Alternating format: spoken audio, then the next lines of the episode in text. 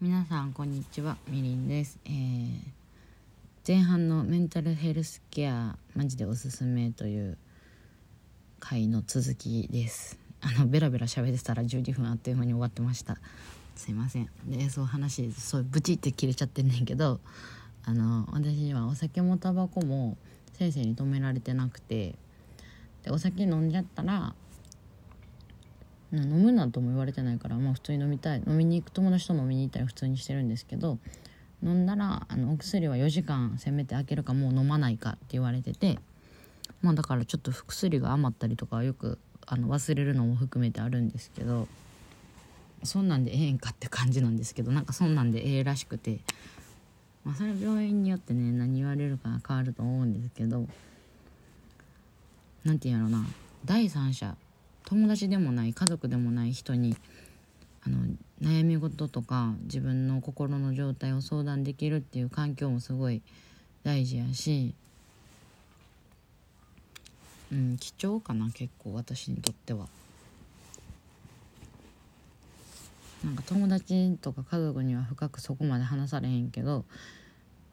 自分のこと隠してもしゃあないから病院の先生には何でも話せるみたいなケースワーカーさんには何でも話せるみたいな状態がすごいありがたくて結構何から何まで割と包み隠さず相談しています。本当にねおすすめやしちょっとでもほんまにしんどい人は一回いろんあの近所の心療内科とか当たってみてもいいと思うしそこが合わへんかったら別のとこ行ってみてもいいと思うし一回行ったら電話で診療してくれるようなとこもあって私の病院は診療まではいかんけど一回通院あの一回診断を受けることができればあのその担当のケースワーカーさんが行ってる日はあの電話したら電話で相談事とか聞いてくれてだからほんまにうつきでしんどい時とかにあの最近は減ったけどあのよく電話して泣きながら話聞いてもらったり電話越しに。あのしてもらったりしてたことがあるので、まあ、そういう病院もきっと他にもあると思うのであの何て言ったらいいんかな。使っていけるメンタルヘルスケアができる環境はバンバン使っていっていいと思います。っていう話ですかね。風がちょっとうるさいですけど。私はうん。まあ私はそううつそう極性障害新潟やから。まあそうじゃない人の方が多いと思うしあの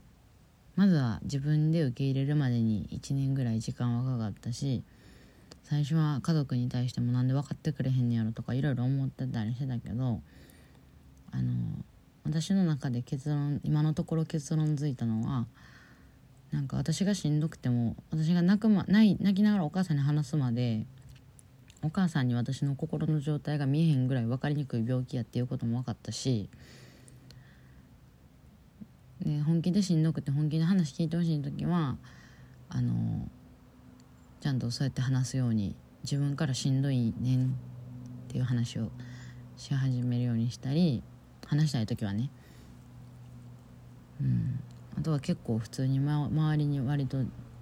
頼ったりとかまあ若い人にはあんまりおすすめしてないらしいんですけど障害年金というものがありまして私はそういう制度にも頼ったりしてあの生活してる人間なのでめっちゃありよんねんけど。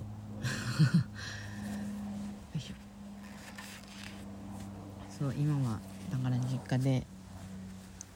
とりあえずその病気のなるなそう状態にもならずあんまりうつ状態にもならない状態を志して過ごすのが今の環境ですかね。だからすごい緩く生きてますよ。まあこの緩さがいいやんって言ってくれる人もおるやろうしきっと何それってなる人もおるやろうけどまあこういう人間がいてるよっていう話を。こういう人間もいてるよか。こういう人間もいてるよって話をしたかった感じです。まあでも心療内科行くのって